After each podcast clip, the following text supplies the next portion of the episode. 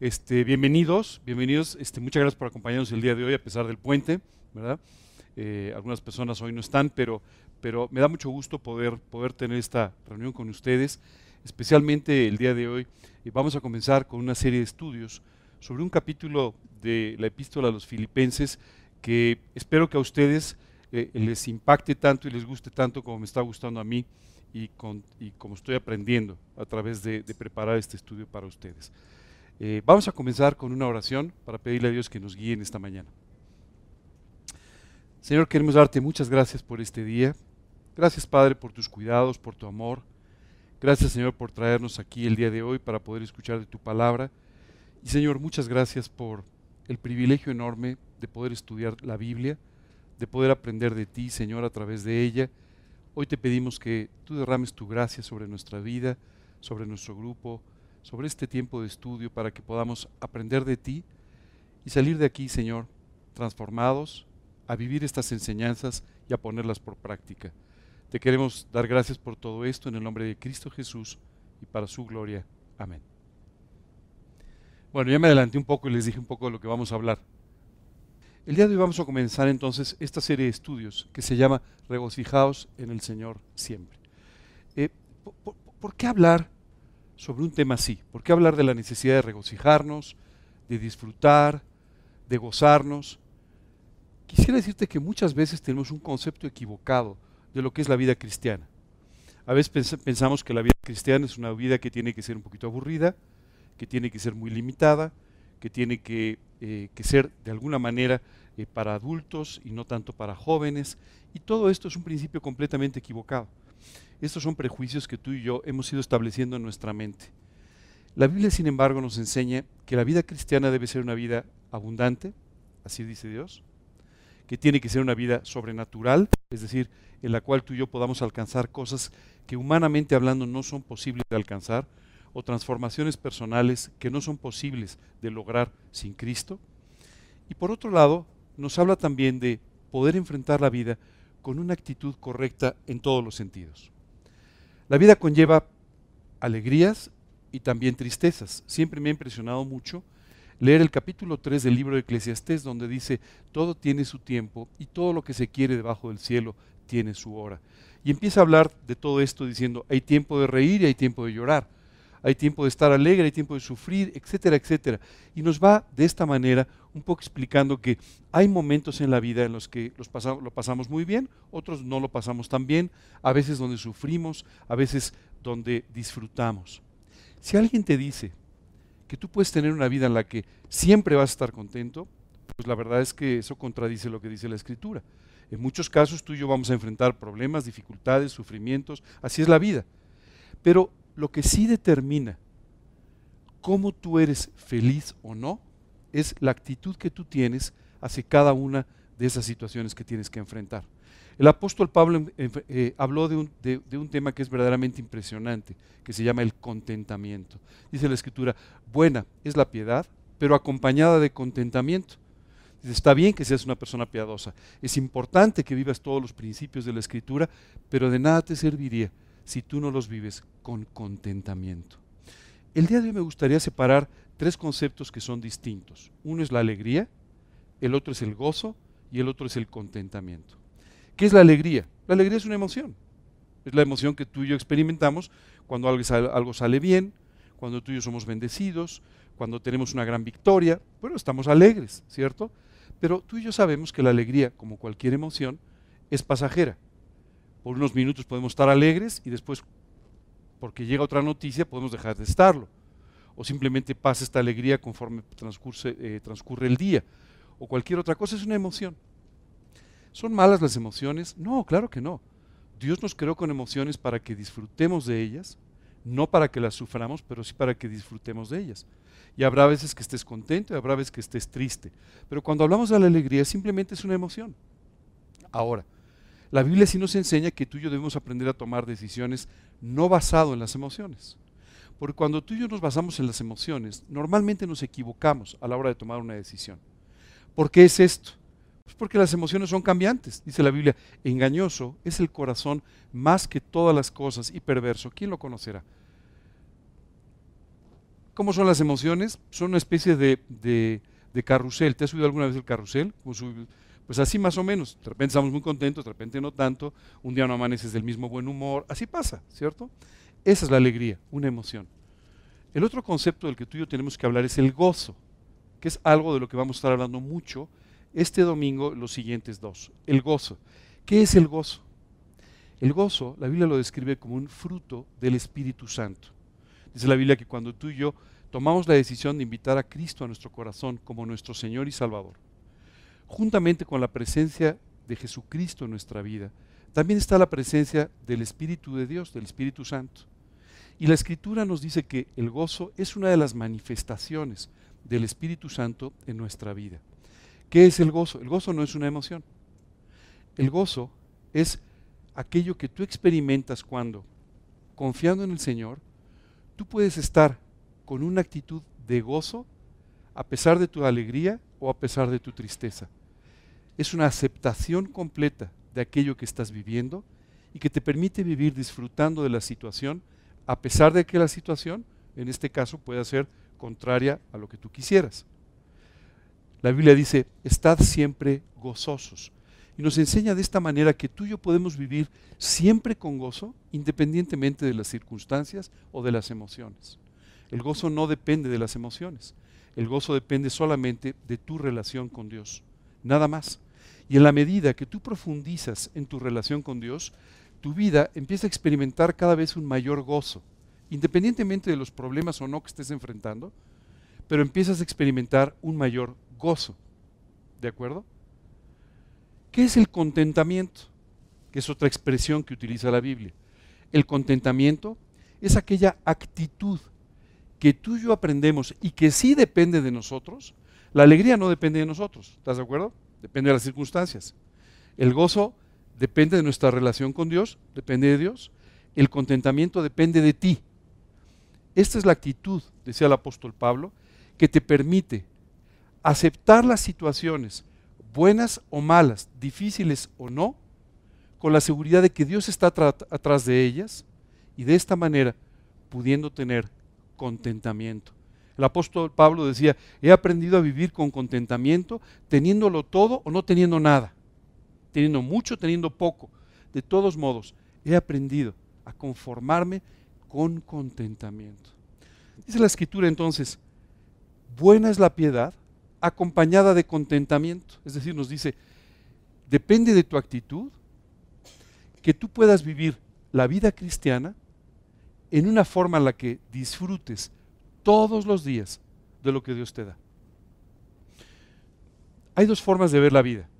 Cuando tú ves a Dios atrás de todo lo que sucede o cuando tú no ves a Dios en nada de lo que sucede. ¿Verdad? Y entonces en esta segunda opción, tú culpas a las circunstancias, culpas a las personas, culpas a tus errores, de todas las cosas que pasan. Del otro lado, tú puedes estar viendo a Dios a través de todas las cosas que suceden. Literalmente nos dice la Escritura, reconóceme en todos tus caminos y yo enderezaré tus veredas.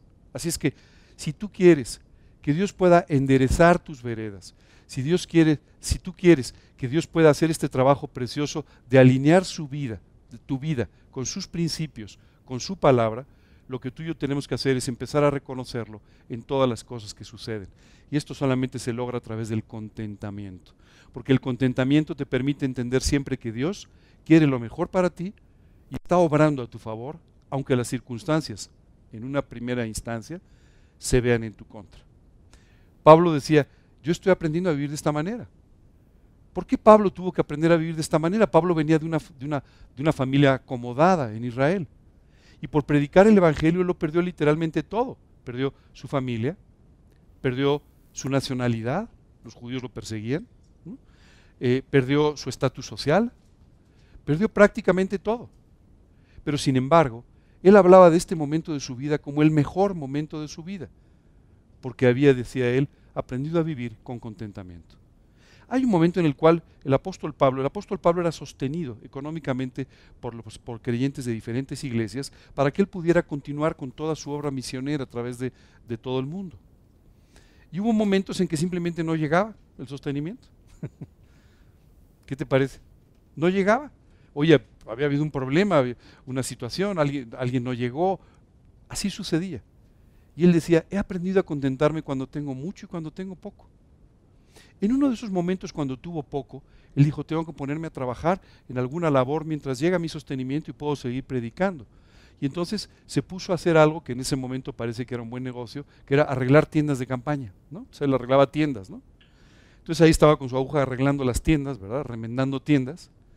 De ahí conoció a un matrimonio muy peculiar, Priscila y Aquila. Unas personas que después fueron vitales para el resto de su ministerio. Si la ofrenda hubiera llegado a tiempo, él no hubiera conocido a Priscila y Aquila. Y él sabía que todo lo que estaba pasando, a pesar de la dificultad, a pesar de todo lo que sucediera, de todos modos estaba relacionado con el trabajo que Dios estaba haciendo en su vida.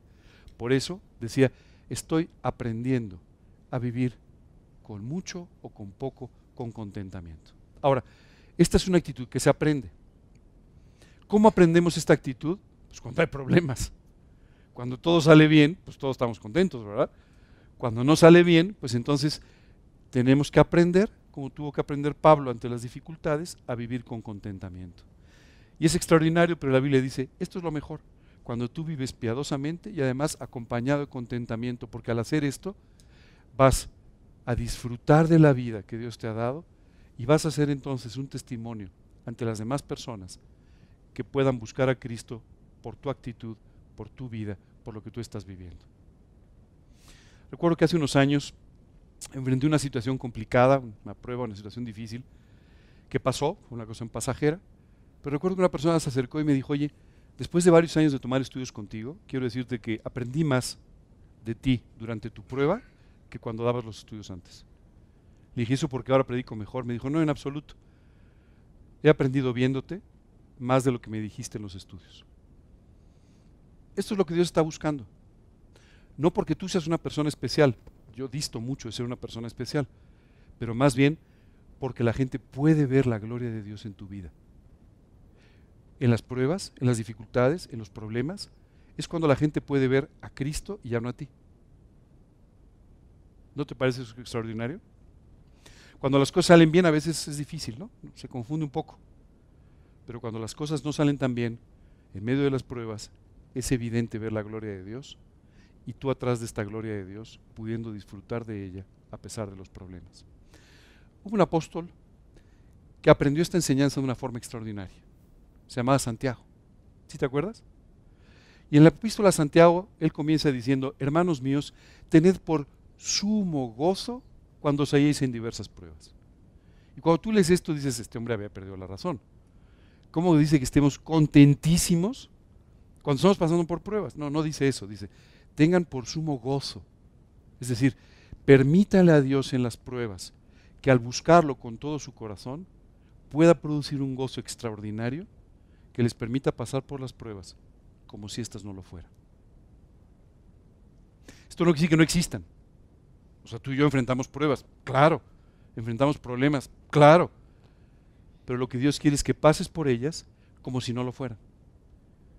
Y la única forma es a través de este sumo gozo que Dios produce en las personas cuando lo buscan con todo su corazón. Este es el inicio, ahora vamos a entrar al estudio. Pero que quería poner todo este marco de referencia para que entiendan un poco de lo que vamos a hablar el día de hoy.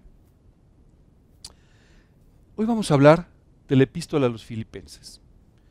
Las epístolas o las cartas eran enviadas a ciertos lugares en los que había creyentes. Y entonces, por ejemplo, el apóstol Pablo les escribía para darles algunas recomendaciones, algunos consejos de índole espiritual. Y de esta manera se fue formando toda una doctrina que tú y yo el día de hoy podemos leer cuando leemos el Nuevo Testamento. ¿De acuerdo? Ahora, Filipos, o los filipenses eran los creyentes que vivían en la ciudad de Filipos. ¿De acuerdo? Porque esta ciudad era muy importante. Este fue el primer punto misionero que Pablo tocó en Europa. Filipos es una ciudad que está en Macedonia, es decir, en la zona sur de, Grecia. Hoy en día para nosotros todo esto es Grecia, pero, en ese momento era una, zona separada llamada Macedonia. Y entonces en esta ciudad fue en la primera ciudad europea donde Pablo predicó el Evangelio. Y tú, y tú dices, ¿y esto qué interés puede tener? Bueno, esto era muy importante, porque durante los primeros, durante el primer viaje misionero y durante eh, los primeros, o los primeros puntos que Pablo tocó, en este caso acompañado de Bernabé, todos ellos estaban en lo que hoy en día llamamos Turquía. ¿no? Si tú ves todas las primeras iglesias de las que se habla y todo, estaban en Turquía, ¿cierto? Pero por primera vez el Evangelio se predicó en Europa, en esta ciudad de Filipos. Eh, eh, esta ciudad, ¿tú recuerdas al carcelero de Filipos? Qué historia tan extraordinaria. Pablo arrestado, metido ahí, ¿verdad? Parecía que, que, pues este, su ministerio terminaba muy rápidamente, pero sin embargo en medio de la noche, mientras cantaba, ¿no? las cadenas se caen, un ángel va literalmente a buscarlo. Este, ¿qué, evento tan extraordinario, ¿cierto? Y aquel carcelero viendo este milagro, ¿no? Lo lleva a su casa, ¿no? Oye, vamos a cenar, te invito a cenar a mi casa, ¿verdad? Imagínate qué cosa tan extraordinaria. Y esta persona que debía estarlo cuidando y que debía ser duro con él, sin embargo, eh, conociendo a Cristo a través de la vida de Pablo. ¡Wow! Qué historias tan extraordinarias en esta ciudad de Filipo. Pero quiero decirte que eh, esta carta no fue escrita durante ese tiempo. Eh, efectivamente, se evangelizó la ciudad de Filipo, se formó una iglesia, pero la epístola a los filipenses se escribió por ahí del año 59 al 61, no se sabe con exactitud, cuando Pablo estaba en la primera parte de su cautiverio. Eh, déjame contarte un poquito. Después de su tercer viaje misionero, Pablo es arrestado en Jerusalén y entonces es trasladado a Roma con ciertas vicisitudes en medio de un naufragio, no sé pero bueno, llega hasta Roma, donde él es arrestado. Y pasa la primera parte de su arresto en lo que hoy llamaríamos un arresto domiciliario. Estaba en una villa custodiado por soldados pretorianos, ¿ok? Donde simplemente estaba esperando la oportunidad que él había solicitado de entrevistarse con el emperador. Y tú puedes decir, qué cosa tan rara, ¿a poco cualquiera? Sí, esto era un recurso legal que existía en Roma. Cuando un ciudadano romano se sentía, eh, sentía que había sido vulnerado su derecho, él tenía la oportunidad de decir apelo al César, y entonces esto era, implicaba que lo mandaban a Roma y que él iba a tener una entrevista personal con el César para mostrar su caso y ser condenado o no por el emperador. Te puedes imaginar, muchas de las gentes que apelaban a César jamás llegaban a ver a César, claro, ¿no? Debía tener una lista de espera importante. Y esto fue un poco lo que pasó con Pablo. Ahora, Pablo tuvo dos, arrestos distintos. Este primero en aquella villa, ¿no? donde estaba con relativa comodidad y donde tuvo la oportunidad de predicar a los soldados pretorianos. Dice la escritura, hay una parte que es como un pequeño comentario donde dice, ya todo el pretorio sabe de estas cosas. Y es porque cada 12 horas Pablo era encadenado a otros soldados pretorianos. O sea, el arresto domiciliario no creas que era así de acostado viendo la televisión. Bueno, no había televisión, ¿verdad? Pero, pero no, no, en realidad no era exactamente así. En realidad él estaba encadenado a unos soldados para evitar que él se fuera, ¿verdad? Pero cada 12 horas cambiaban los soldados que lo custodiaban. Entonces cada 12 horas él tenía la oportunidad de hablar de Cristo a otros soldados que estaban llegando al final acaba diciendo, ya todo el pretorio sabe de estas cosas. Los soldados pretorianos era lo que hoy en día llamamos, ya no existen en este sexenio, pero lo que eran antes los guardias presidenciales. Hoy en día esto ha desaparecido, el último año, pero lo que era el cuerpo de guardias presidenciales, bueno, esto eran los soldados pretorianos. La tradición nos dice que el Evangelio llegó a Inglaterra a través de los guardias pretorianos. Esto quiere decir que pues, Pablo en aquella villa, en aquella cárcel, encadenado, pues de todos modos, ¿no? seguía predicando el Evangelio y alcanzando lugares del mundo que nunca llegó a conocer personalmente. Después de esto, el emperador Nerón culpó a, los cristianos y en especial a Pablo por el incendio de la ciudad de Roma y Pablo fue trasladado entonces a lo que hoy llamaríamos una cárcel de alta seguridad, una la cárcel palatina se llamaba, ¿no? Y entonces literalmente lo pusieron en un hoyo, literalmente la celda era un hoyo donde pasó los últimos años de su vida. Pero desde estos lugares él escribió varias de las epístolas. Filipenses fue escrita en la primera parte de su arresto, entre el 59 y el 60, mientras él estaba en aquella villa, en ese arresto domiciliario. ¿De acuerdo? Nada más para que entendamos un poco de lo que vamos a estar hablando. Porque llama la atención que Pablo nos da una lección extraordinaria de cómo vivir con gozo cuando estaba arrestado. No es su mejor momento, no después de la predicación en el Areópago de Atenas, no después de uno de, de los grandes mensajes con los que él había predicado y evangelizado el mundo, sino que en realidad, más bien, él escribe sobre el gozo y cómo regocijarnos desde una cárcel. Curiosamente, uno de los mensajes más profundos sobre el amor de Dios fue escrito en una epístola desde aquel hoyo en la cárcel palatina. Extraño, ¿no? No, no es extraño. Dios le había llevado a vivir con contentamiento y nos quería enseñar de ello. Dios le había enseñado a amar a sus enemigos y nos quiso enseñar cómo hacerlo desde ese lugar. Así es que vamos a, estar estudiando en estos días el capítulo 4, básicamente, de esta carta a los filipenses. Comienza Filipenses 4.1 diciendo, así que, hermanos míos, está en dos colores porque quiero que se fijen en las partes rojas, porque es en especial de lo que vamos a estar hablando dentro de estos versículos. Dice, así que, hermanos amados y deseados, gozo y corona mía, estad así firmes en el Señor, amados. Y vamos a hablar justamente de cada una de estas cosas. Nos dice, hermanos míos, amados. Fíjate que Pablo está hablando a personas que ni siquiera conoce. Él estuvo en Filipos al principio, pero tenía años de no volver. En realidad, él estuvo predicando en Filipos en su segundo viaje misionero. Tenía ya probablemente unos 15 años de que había sucedido todo esto, y él ya no había, ya no había vuelto a Filipos este, como para poder tratar con todas las personas que en este momento estaban recibiendo la carta. Sin embargo, él los consideraba hermanos.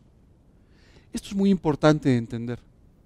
Muchas veces pensamos que todos en el mundo, toda la humanidad somos hermanos. Y la verdad es que no es así.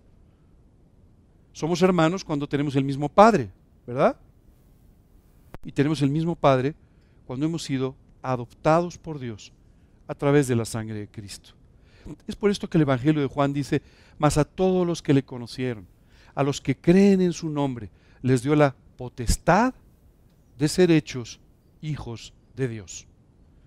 Si tú lo has recibido en tu corazón, como dice este Evangelio, si tú has iniciado esta relación personal con Él a través de tu arrepentimiento, a través de buscarlo en tu corazón y de pedirle que sea tu Señor y tu Salvador, entonces efectivamente eres hecho un hijo de Dios, un hijo adoptivo de Dios, has sido adoptado por Dios para que de esta manera tú puedas ser parte de esta familia celestial extraordinaria. ¿De acuerdo? Así es que Pablo, aún a las personas que no conocía, pero que sabía que habían tomado esta misma decisión, les llamaba hermanos, les hablaba con toda esta familiaridad. Hoy en día, tú y yo estamos rodeados de hermanos. Muchas veces en muchas iglesias existe la, costumbre, la tradición de llamarse hermanos entre ellos. Hermano Juan, ¿cómo está usted? Hermano Pedro. está bien, ¿cierto? Pero si no le dices hermano, de todos modos lo es, ¿verdad? Una vez me decían, oye, ¿por qué tú no le dices hermanos a los demás creyentes? Le dije, tampoco le digo hermano al que es mi hermano en forma natural. Siempre le digo por su nombre, hola Jorge, ¿cómo estás? No, nunca le digo al hermano Jorge, ¿verdad? Pero sí es mi hermano, esa es una realidad. Entonces, aunque no se lo diga, es mi hermano, ¿cierto? Pero si se lo digo, también está bien. No tiene nada de particular, también está bien. Bueno, la Biblia nos habla entonces de esta hermandad extraordinaria. Esto es algo que tú y yo tenemos que aprender. Tenemos que aprender a tratarnos efectivamente como hermanos. Dice la escritura en el Evangelio de Juan, en esto conocerán todos que sois mis discípulos, si tuvierais amor los unos con los otros. Algo que tú y yo tenemos que preguntarnos en esta mañana es, ¿cuál es la actitud que tenemos hacia nuestros hermanos? Muchas veces tú y yo podemos caer en una actitud permanente de crítica hacia nuestros hermanos. Esto es muy común. A veces podemos caer en una actitud que nos lleva a encontrar las diferencias con nuestros hermanos, en lugar de encontrar las similitudes provocadas por Dios. Las diferencias entre, entre nosotros provienen de nuestra naturaleza. Es decir, a ti te gusta el verde, a mí me gusta el azul. Tú le vas a... No, eso sí no me va a meter, pero ok, ya me entienden. Pero esas son las diferencias que en forma natural tú y yo tenemos. ¿De acuerdo? Somos diferentes. Eso es una realidad. Pero las similitudes provienen de todo aquello que Dios ha hecho en la vida de cada uno de nosotros. Hace unos años mi esposo y yo tuvimos una experiencia extraordinaria. Lo he contado un par de veces, pero es un ejemplo que no me cansaré nunca de contar. Recuerdo que tuvimos la oportunidad de, en un viaje, en un crucero, estábamos en un lugar muy remoto del mundo, un lugar que se llama Tallinn, una ciudad en Estonia, por ahí por el mar Báltico, muy lejos. Y entonces me recuerdo que mi esposa y yo bajamos a conocer la ciudad y estábamos muy entusiasmados, es un lugar muy bonito. Y cuando veníamos de regreso, nos encontramos, venía mucha gente ya de regreso para subir al barco, nos encontramos con un caballero que estaba con una mochila repartiendo folletos. Y a mí me pareció muy raro. Yo dije, este señor sabe poco de marketing. Porque todo mundo se pone a repartir folletos cuando bajas para de, esa manera invitarte a un restaurante o a una tienda o qué sé yo, ¿verdad? Y este señor cuando nos subimos, pues este señor estaba un poco confundido.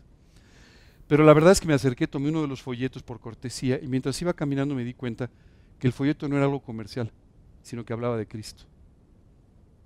¿Y qué? En ese momento nos regresamos mi esposa y yo y le dije, oye, esto habla de Cristo.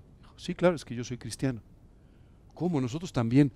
Cristianos, decía. ¿De dónde vienen ustedes? De México. ¿En México hay cristianos? Dije, ¿cómo? Mi pregunta era si en, Estonia había cristianos. ¿Sabes qué? Este hombre era un, personaje extraordinario. Nos quedamos conversando un rato con él, es un ingeniero. Y él decía, es que ¿sabes qué pasa? Mira, durante el verano, son dos meses prácticamente, llegan aquí muchos barcos con turistas. Y yo decía, ¿cómo es posible que lleguen a mi país y yo no les hable de Cristo? Así es que durante todo el año yo voy mandando poco a poco imprimir folletos de este tipo que hablan de Cristo, para cuando las personas llegan, poderles compartir de Cristo. ¿Cómo van a llegar a mi país si no les hablo? Yo tengo que hablarles de Cristo. Imagínate, ¿no? Él estaba entusiasmadísimo. ¿Cómo? Hermanos míos, si vienen desde México, nos sacamos fotos abrazados. Bueno, fue casi nos deja el barco. Bueno, fue un momento realmente extraordinario. ¿Sabes? Hablábamos con él y parecía que lo conocíamos. Hablábamos de lo mismo, decíamos las mismas cosas. Era increíble. Teníamos una hermandad con alguien que no conocíamos y que vivía tal vez 10 o 12 mil kilómetros, yo no sé cuántos kilómetros de distancia, y a quien no habíamos visto nunca. Tenemos más hermandad con él que a lo mejor con gente que, que vemos todos los días. ¿Sabes? Ese día grabó mi vida. Porque dije, qué increíble, cómo de verdad Dios nos ha hecho una familia. Dios nos ha adoptado. Y estas similitudes no provienen de que este señor fuera ingeniero y yo también. No, las similitudes provenían de que somos hijos del mismo Padre. Y eso nos hace muy similares. ¿Qué actitud tienes con los hijos de tu mismo Padre? ¿Qué actitud tienes con tus hermanos espiritualmente hablando? Te voy a contar una segunda historia. Y esta, quiero decirte que he guardado todas estas cosas las tengo en mi casa, si algún día tienen la oportunidad de ir. Si van todos, pasen uno por uno, porque, pero, pero, pero las he guardado porque son como una especie de tesoro. Hace años eh, había estado viajando mucho por mi trabajo y recuerdo que eh, llegué a la ciudad de Panamá y yo llegaba nada más literalmente a darme un baño para poder ir en la tarde a una reunión y bueno, era muy, muy pesado el itinerario. Y llegué francamente muy cansado. Saqué mis cosas muy rápido en la habitación del hotel, puse mi Biblia, puse, colgué algo de ropa, lo que me iba a poner en el momento, me metí a bañar y salí corriendo. Cuando regresé en la noche me encontré que en el buró alguien me había dejado una nota manuscrita. Cosa tan extraña, dije algún detalle del hotel o qué sé yo. Cuando llegué, literalmente decía, hermano.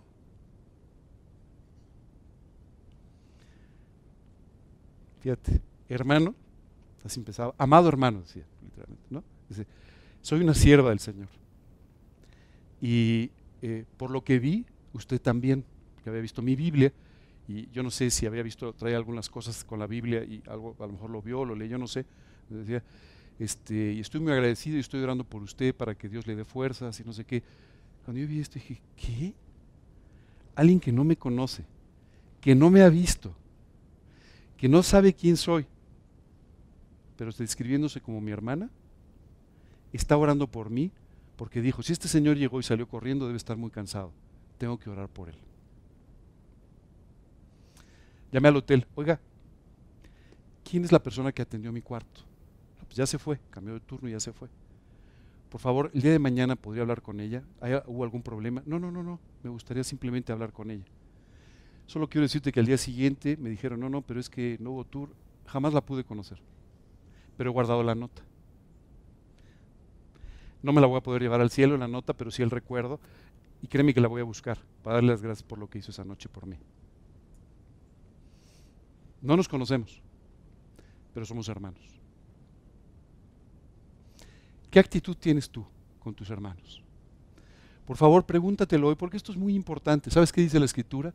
En esto van a conocer que son mis discípulos, en que van a tener amor unos por otros si yo, tú y yo no tenemos amor unos por otros, no importa cuánto sepamos de la Biblia, no importa cuántos versículos memorices, no importa cuántas doctrinas sepas, de todos modos, no te van a reconocer como un hijo de Dios ni como uno de sus discípulos.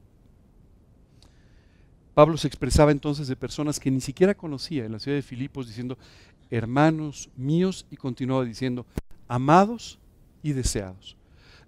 ni siquiera los conozco, pero ya los amo. ¿Saben por qué los amo? Los amo porque son hijos del mismo Padre, porque son mis hermanos, y solo por eso ya los amo. ¿Alguno de ustedes ha tenido un hermano chiquitín? ¿Un hermano más pequeño? ¿Sí? ¿Qué sintieron cuando lo vieron en el cunero? ¿O en los brazos de su mamá por primera vez? O sea, era un niño, los niños, los bebés no son muy lindos, perdón que diga esto, las señoras no van a estar de acuerdo conmigo, pero eh, los niños no son particularmente lindos, ¿verdad? Pero desde ese momento ya era tu hermano. Y había un amor natural por él. ¿Verdad que sí? De la misma manera, tú y yo tenemos que tener un amor natural por nuestros hermanos en Cristo.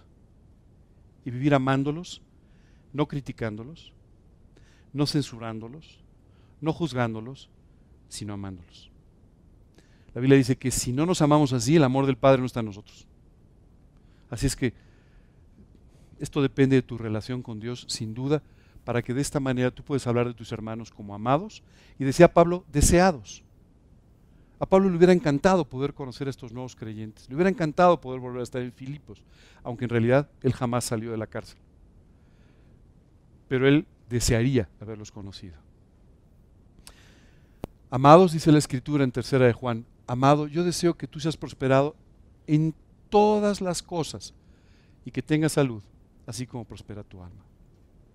¿Sabes qué es increíble?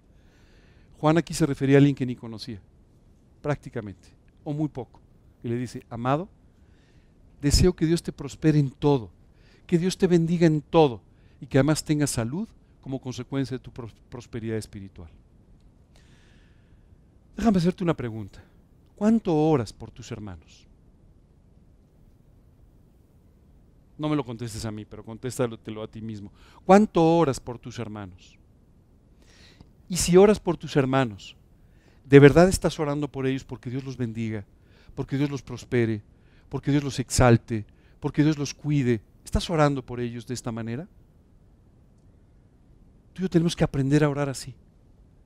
Sabes, Dios ha establecido que oremos entre nosotros de tal forma que seamos un soporte espiritual los unos por los otros, de tal manera que podamos apoyarnos de una forma real y que de esta forma podamos ser unos a otros bendecidos con el favor de Dios. Es muy importante que aprendas a orar por tus hermanos. Hay veces que escuchamos del gran éxito de un hermano y pareciera que no nos cae bien. Oye, qué padre predicó. Pues eh, bueno, ya ves que él siempre este, ¿Qué estás haciendo? ¿No? Oye, ya viste qué bien le fue en este negocio a mi hermano. Ah, no sé yo. Te pido un favor, ya destierra todo este tipo de ideas totalmente equivocadas que solo provienen de tu orgullo y de tu envidia, que son pecados. Arregla esta área de tu vida, ora por tus hermanos, gózate con ellos en sus victorias, disfruta en sus éxitos, participa en sus ministerios. Y de esta manera estaremos cerrando el círculo de amor que Dios nos enseña en su palabra. Deseados, decía, y fíjate lo que dice aquí Santiago, o pensáis que la escritura dice en vano, el Espíritu Santo que Él ha hecho morar, morar en nosotros, nos anhela celosamente. Esto es lo que Dios dice que pasa con el Espíritu Santo, nos anhela celosamente.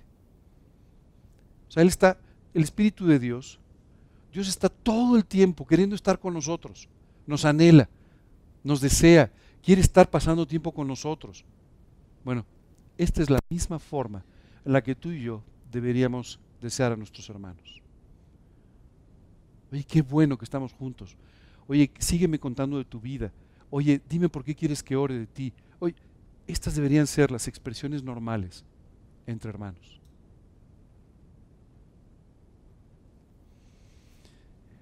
Y fíjate que otras dos cosas dice el apóstol en, en esta presentación del capítulo 1. Dice, gozo mío y corona mía. Decía Pablo, ustedes en Filipos son mi gozo y mi corona. Dice segunda de Juan, mucho me regocijé, porque he hallado a algunos de tus, de tus hijos andando en la verdad, conforme al mandamiento que recibimos del Padre. Y dice después, no tengo, fíjate bien, no tengo yo mayor gozo que este, el oír que mis hijos andan en la verdad.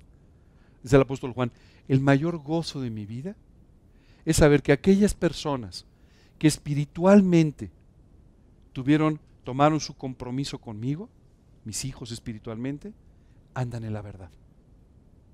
Él decía, este es el mayor gozo que puedo tener. Y Pablo desde aquella cárcel decía, de verdad ustedes son mi gozo. En medio de todas estas situaciones complicadas que estoy ahora viviendo, me acuerdo de ustedes.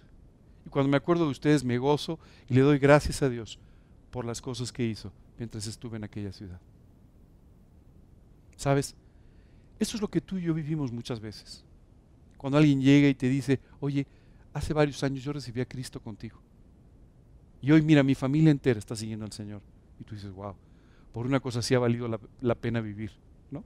Bueno, esto es en realidad a lo que tú y yo hemos sido llamados, a poder gozarnos de esta forma en todo lo que sucede con nuestros hermanos. Hace un tiempo hablaba con una persona que hoy en día sirve como misionero en otro país y me decía, no sabes cuántas veces cuando estoy solo, ¿no? Me pongo a recordar aquellos momentos que pasé con mis amigos, mis hermanos en Cristo. No sabes cómo me gozo. No sabes cómo esto me fortalece, decía. Porque me acuerdo de esos momentos extraordinarios que pasé con ellos. El apóstol Pablo decía, no me preocupan las cadenas, porque puedo vivir gozoso. Esto es extraordinario. Al grado que le decía a los creyentes, ojalá todos fuesen como yo, excepto por mis cadenas, ¿no? Decía, las cadenas no se las deseo a nadie, pero ojalá todos fuesen como yo, excepto por mis cadenas. Y decía también, corona mía. Vosotros sois, decía el apóstol, nuestra gloria y nuestro gozo. Si hay algo, si hay algo de lo que te puedas gloriar, es del trabajo de Dios en la vida de aquellos que conoces. Pablo decía, para mí, ustedes en Filipo son mi corona. no necesito coronas. Yo no necesito premios. Yo no necesito reconocimientos públicos. Lo que necesito es verlos a ustedes viviendo para Cristo. Porque eso, eso es lo que para mí hace que haya valido la pena mi vida y mi ministerio. Pensaba en el apóstol Pablo, todo lo que dejó, todo lo que perdió, y él hablaba de esto como literalmente algo muy poco importante a la luz de todo lo que Dios le había dado. Esto quiere decir que este gozo, esta corona, todo esto de lo que estamos hablando, para él era finalmente mucho más valioso en su vida y tenía un impacto mucho mayor en su vida que lo que habría significado la riqueza, la seguridad, el reconocimiento y todas aquellas cosas que él dejó atrás. Mientras preparaba este estudio, pensaba en mi propia vida. ¿Qué tanto me importa el reconocimiento? ¿Qué tanto me importan las cosas? ¿Qué tanto me importa eh, la seguridad o la estabilidad? Y debo reconocer que, pues un poquito, la verdad. Sí un poco, ¿no? Y mientras lo preparaba yo pensaba en Pablo y decía, a él no. A él le fue importando cada vez menos hasta que ya no le importó nada. Nada. Solo le importaba vivir para Cristo, servirle y los frutos en la vida de sus hermanos.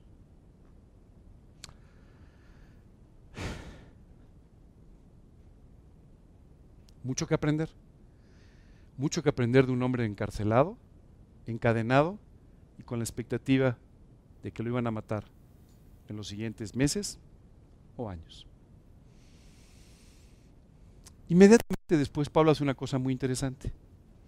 Y es, después de haber mandado este eh, e, este enunciado muy rápido para todos, ¿no? Seguramente tú estás diciendo, fiu, wow, qué mensaje de Pablo, ya esto valió, ¿verdad? Eh, totalmente la, la, epístola, ¿no? Pero inmediatamente después les dice, ah, por cierto, hay un tema que quiero tratar con ustedes. Hay un problemita entre ustedes, y eso no debe existir. Y dice, ruego a Evodia y a Sintique, estos sean nombres de mujer, yo sé que no suenan así, pero Este, si le quieren poner un nombre a su hija, pues no se los recomiendo, pero, pero bueno, cada quien, ¿verdad? Evodia y Sintique, que sean de un mismo sentir en el Señor.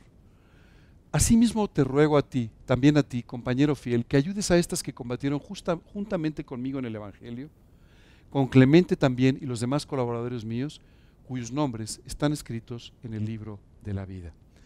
Primero quiero hablarte de este caso de Sintique y de Evodia.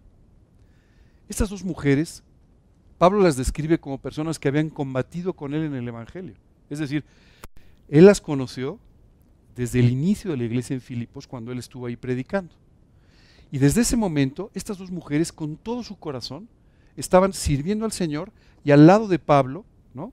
predicando el Evangelio, luchando en el Evangelio, ¿cierto? Pero por algún motivo, años después, estas dos mujeres pues, en algo no estuvieron de acuerdo. Y entonces, bueno, pues este, parece que ya no eran de, un mismo sentir, ¿de acuerdo? ¿Qué es esto de ser un mismo sentir? Fíjate lo que dice el libro de Efesios.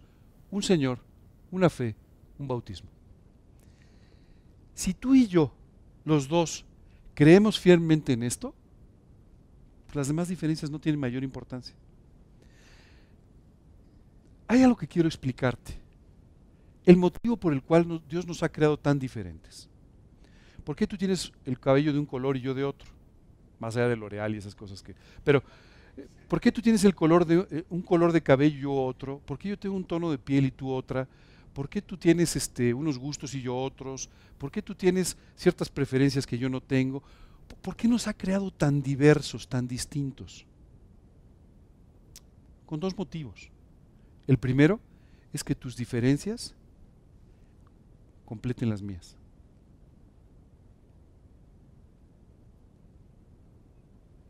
¿Sabes qué es extraordinario?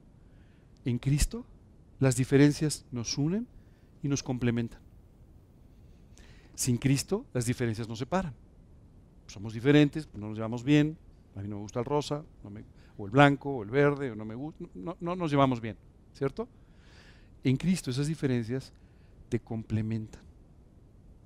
Yo le doy gracias a Dios porque el día que Dios me dio una esposa, me la dio muy diferente a mí. Esta es una tremenda bendición, ¿sabes por qué? Cuando los dos salimos de una reunión, le digo, ¿cómo viste la reunión? Y su punto de vista normalmente es muy distinto del mío, pero complementario con el mío. Y esto me permite a mí ver lo que yo no veo. Me permite entender lo que no entiendo.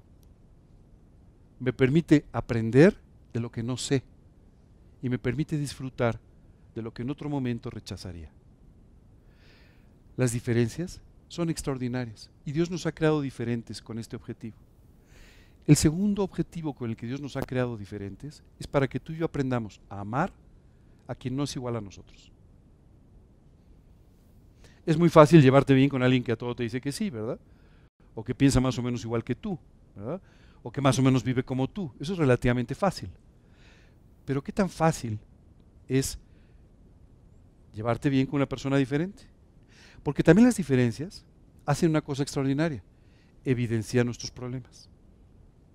Claro, tú y yo siempre buscamos no amigos, aliados, ¿no? O sea, alguien que piense igual, que nos diga que todo está bien. que lo hice bien? Sí. Ah, tú también, yupi. Somos lo máximo. Y entonces buscamos aliados que piensen igual, que nos digan que siempre tenemos razón. Pero esto no nos sirve para crecer. La única forma en la que tú y yo podemos crecer es cuando alguien diferente a nosotros muestra o exhibe nuestros problemas. Esto no es agradable, pero es necesario.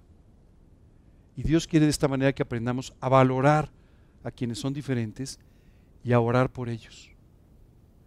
Una y otra vez. Esto va a bendecir tu vida como ni siquiera te lo imaginas. ¿Por qué podemos ser de un mismo sentir con una persona completamente diferente a nosotros? Porque las cosas más importantes tú y yo las tenemos en común.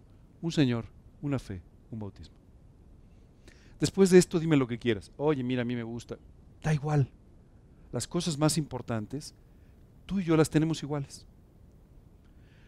Podemos, desde luego, discutir tratando de encontrar las diferencias, en lugar de anclar nuestra relación como hermanos en aquellas cosas en las que somos iguales. Y continúa diciendo, compañero fiel. Habla de una persona en Filipos como un compañero fiel. Obviamente, Sinti y Evodia tenían que aprender a ser de un mismo sentir. Oye, somos diferentes, pero tenemos que aprender a llevarnos bien. Tenemos que aprender a valorar las diferencias entre nosotras. Tenemos que aprender a buscar al Señor para que nos haga ser de este mismo sentir. Pero después Pablo empieza a hablar de un colaborador del que dice compañero fiel. Yo no sé tú, pero yo muchas veces le he dado gracias a Dios por no tener que caminar este camino de la vida solo. Esa es la realidad.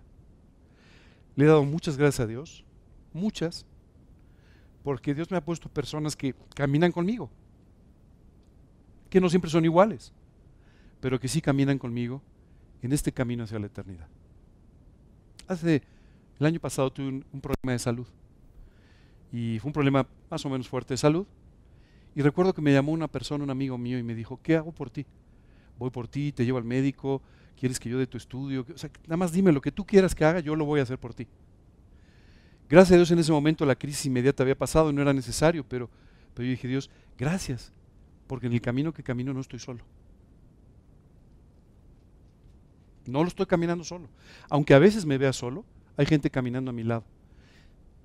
Y tú los has puesto ahí como compañeros fieles, dice la Escritura, para que de esta manera puedan velar por mí y yo pueda velar por ellos en este camino. Dice el Salmo 119, compañero soy yo de todos los que te temen. Es increíble lo que decía aquí David. Yo no sé, decía, pero yo soy el compañero de todos los que siguen a Dios. Ya, Oye, si los conozco no, da igual. Yo cuando veo a alguien caminando el camino y trae aquí una cruz, yo voy con él. ¿Me entiendes? Yo soy su compañero todo el tiempo. Esta actitud preciosa te permite disfrutar la vida. Esta actitud preciosa te permite tener amistades y otra vez compañeros de camino. Dice la Biblia, mejor son dos que uno, porque tienen, dice, mejor fruto de su salario. Y si uno cae, el otro lo levanta. Qué importante, ¿verdad?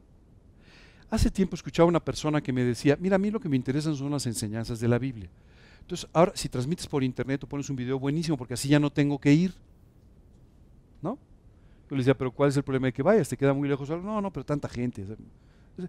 ¿Sabes? A veces nos cuesta trabajo convivir con la gente. A veces nos cuesta trabajo a ti y a mí tener la actitud correcta y darnos con los demás. Pero es un privilegio, no es una obligación, no es un castigo, es un privilegio disfrutar del camino con compañeros fieles. Habla de Bodia y de Sintique y hablan de combatieron conmigo en el Evangelio. Literalmente, una lucha. Este domingo quiero que entiendas algo. Tú y yo hemos sido llamados a la batalla, nos guste o no. Si, tú te quieres quedar en la retaguardia, si te quieres quedar en un hoyo por ahí, subirte a un árbol y no participar, como tú quieras. Pero tú y, yo hemos sido llamados a una batalla espiritual. Una batalla que se lucha todos los días. Una batalla en la que sí tenemos un enemigo que está tratando de boicotear nuestra vida. Un enemigo que está tratando de robarnos lo que Dios nos ha dado. Un enemigo que está tratando de destruir nuestra vida para que no seamos lo que Dios quiere que seamos para su gloria. Sí, sí tenemos un enemigo. Sí, sí tenemos una batalla. Y a veces tú y yo confundimos esta batalla pensando que nuestra batalla es contra personas.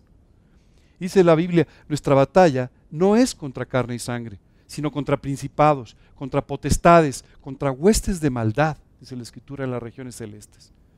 Si no te creas que esa persona que se opone al Evangelio se está oponiendo porque le caes mal. A veces pensamos, ¿no? Hoy le di un fuito a esta persona y me hizo una mala cara. Yo creo que no le caí bien.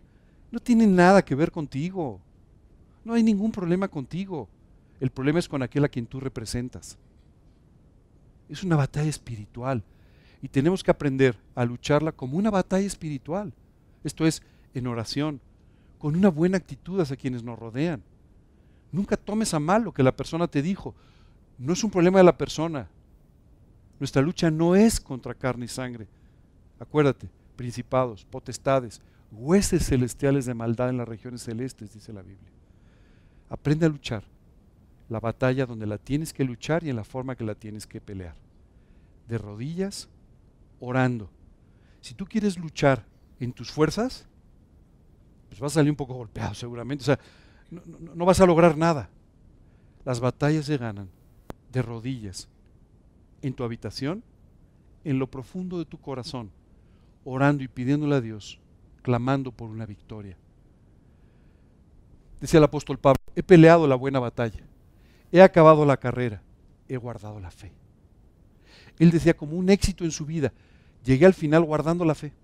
Sí, tuve mis tropezones, sí, tuve algunas caídas, sí, a veces salí raspado, sí es cierto, a veces me enojé cuando me arrestaron sin causa, una vez me enojé, sí es cierto, no siempre reaccioné bien, pero peleé la buena batalla, terminé mi carrera y guardé la fe. Qué resumen tan extraordinario para una vida. Yo espero de verdad que algún día, el día que llegue el momento de partir, pueda decir lo mismo que dijo el apóstol Pablo. Si es así, mi vida tuvo sentido. Si lo pueden decir de ti, tu vida tuvo sentido. Por último, habla de una cosa extraordinaria, ¿te acuerdas? Aquellos cuyos nombres están escritos en el libro de la vida. ¿Te acuerdas que lo leímos hace un momento? ¿Sí? A ver, podemos volver a regresar al versículo porque me parece que ya nos hemos olvidado un poquitín del versículo. Dice, ruega de Bodia y de Sintique que sean de un mismo sentir en el Señor. Asimismo te ruego también a ti, compañero fiel, que ayudes a estas que combatieron juntamente conmigo en el Evangelio, con Clemente también y los demás colaboradores míos cuyos nombres, dice, están escritos en el libro de la vida. ¿Qué es esto del libro de la vida? En el libro de Apocalipsis, Dios nos habla de un momento extraordinario de la eternidad, el momento en el que tú y yo vamos a llegar a un juicio. ¿Sí? La Biblia dice que los cielos y la tierra van a pasar, van a ser enrollados como un pergamino, y en ese momento lo único que va a quedar de todo este universo que tú y yo conocemos, es el tercer cielo, el cielo de los cielos, donde delante del trono de Dios cada ser humano va a tener que llegar a dar cuentas de su vida. ¿Qué momento? Dice, y vi un gran trono blanco y al que estaba sentado delante de él, y vi a los muertos grandes y pequeños ante Dios, y los libros fueron abiertos. ¿Qué escena? Todos los libros se abren. Lo que pensaste, lo que dijiste, lo que hiciste, quedó registrado en esos libros. Toda tu existencia viviste bajo una cámara, literalmente, que iba inscribiendo en los libros aquellas cosas que no estaban bien de tu vida. Y ese día todos los libros van a ser abiertos. Pero dice la escritura, se va a abrir otro dice, y otro libro fue abierto, el cual es el libro de la vida. La Biblia también lo llama el libro de la vida del Cordero. En este libro están inscritos los nombres de aquellos que confiaron en la sangre de Cristo para el perdón de sus pecados. El libro de la vida. Y dice, y el que no se halló inscrito en el libro de la vida fue lanzado al lago de fuego. O sea, si hay una repercusión por los pecados. Si tú pensaste que los pecados en esta vida no tenían mayor importancia, sí la tienen. Si tú pensaste que no tenían ninguna repercusión eterna, sí, lo, sí la tienen. Porque algún día cada ser humano va a ser juzgado por cada una de las cosas que pensó, dijo, hizo en forma equivocada en contra de la esencia de Dios. A eso se le llama pecado y va a tener que dar cuentas. Dice la escritura, hay otro libro en el cual están inscritos los nombres de todos aquellos, todos aquellos que confiaron en el perdón de los pecados, en la redención de los pecados a través del sacrificio de Jesucristo en la cruz. Y dice, se van a abrir. Y el nombre que no esté inscrito en el libro de la vida, entonces va a pasar por el juicio en el que todas estas cosas van a ser sentenciadas. Si tu nombre está escrito en el libro de la vida, te tengo una buena noticia. No hay nada que pagar. Jesucristo ya pagó por ti en la cruz del Calvario. Si aún no has aceptado el pago de Jesucristo en la cruz, no dejes pasar la oportunidad de esta mañana. En esta mañana, Dios podría para siempre dejar inscrito tu nombre en el libro de la vida. ¿Qué tengo que hacer para que esto suceda? La Biblia nos habla de unos pasos muy sencillos. Simplemente nos dice, tienes que reconocer que has pecado. Es decir, reconocer la realidad. Tienes que reconocer que has pecado. Tienes que reconocer que, tu pecado ha ofendido a Dios. Tienes que reconocer que tu pecado ha tenido consecuencias y ha generado una actitud que se llama maldad, que te ha permitido volver a pecar una y otra y otra y otra vez. Es increíble cómo podemos hablar de pecados piadosos. ¿Sabes qué significa hablar de pecados piadosos? Que tenemos tanta maldad que pensamos que los pecados llegan a estar bien de alguna manera. O que los podemos pintar de algún color. O que los podemos disfrazar con la actitud y la culpabilidad de otros. Pero no es así. Tú tienes que reconocer delante de Dios que pecaste, dice la Escritura, que transgrediste lo recto, que cambiaste lo que estaba bien y que esto no te ha hecho bien en la vida. Y confesando que efectivamente pecaste y que estás arrepentido por ello, hoy te invito a que le pidas a Cristo, confiando en la sangre derramada en aquella cruz en el Calvario, que perdone tus pecados, que sane tu vida y que te dé una eternidad a su lado, inscribiendo tu nombre en el libro de la vida del Cordero. ¿Cómo hacemos esto? A través de una sencilla oración. Diciéndole simplemente esto a Dios, pidiéndolo que entre en nuestra vida y que la cambie para siempre y por completo. Y de esta forma, tú vas a garantizar tu nombre en el libro de la vida. Me gustaría terminar el día de hoy con toda esta enseñanza. Nos vamos a quedar hasta aquí en la carta de los filipenses. Vamos a seguir avanzando los siguientes dos domingos. Pero me gustaría quedarnos hasta aquí para tener la oportunidad también de orar contigo. Contigo que aún no has tomado esta decisión de invitar a Cristo a tu vida. Contigo que hoy sabes que Dios te ama, que te está buscando y que quiere transformar tu vida en esta vida y transformar para siempre tu eternidad. Hoy te quiero pedir que me acompañes en esta oración que voy a hacer. Yo voy a orar como si estuviera en tu lugar. Yo hice esta oración para mí cuando tenía 19 años. Y Dios transformó mi vida. Y sobre todo transformó mi eternidad. Hoy te quiero guiar en una oración para que tú le pidas lo mismo a Dios. Y Él pueda hacer este trabajo extraordinario en tu vida también. En la parte final de la oración vamos a orar también dando gracias a Dios por todas estas cosas que Dios nos fue enseñando durante este domingo y que si tú has ido siguiendo, pueden cambiar muchos aspectos importantes de tu vida. Al terminar de orar, vamos a dejar un espacio de preguntas por si hay alguna duda o algo que tú quieras preguntar sobre todo esto que hemos estado hablando. ¿Ok? Vamos entonces a orar. Te pido que inclinemos nuestro rostro como una señal de respeto eh, a todas las personas que están hoy con nosotros en el salón y a las personas que nos siguen de otra manera, en otros lugares, por favor, les pido que inclinen su rostro, que cierren sus ojos y que sigan esta oración. Señor, hoy quiero darte las gracias por la forma en la que me amas. Gracias, Señor, por este amor inmerecido.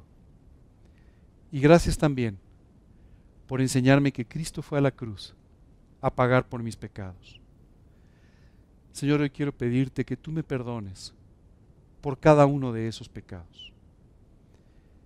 Quiero pedirte que tú limpies mi corazón, mi mente, mi vida de todos estos pecados y de toda mi maldad.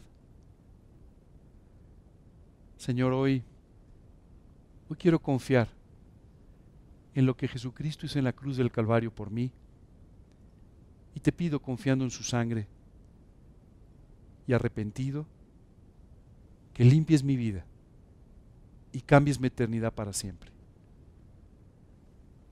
Quiero pedirte que entres a mi corazón como mi Señor y mi Salvador personal. Sálvame, Señor.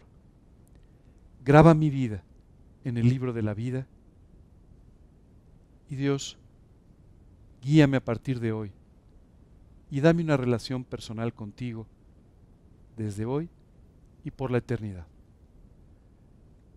Te lo pido, Señor, confiando solamente en el nombre de Cristo Jesús y para su gloria. Amén. Y Señor, quiero aprovechar el día de hoy para darte gracias por estas preciosas enseñanzas que tú nos dejas en tu palabra. Gracias Dios por enseñarnos todas estas cosas. Y gracias Padre porque sabemos que todo esto es un preámbulo para lo que, nos quieres enseñar en cuanto a vivir con un gozo permanente, regocijándonos en ti cada día de nuestra vida. Gracias Señor por todo esto, gracias por la vida del apóstol Pablo, gracias por la vida de las personas en aquella ciudad de Filipos y gracias Señor por todos aquellos que nos antecedieron y que nos hablaron de Cristo para presentarnos la verdad. Gracias Señor en el nombre de Cristo Jesús y para su gloria. Amén.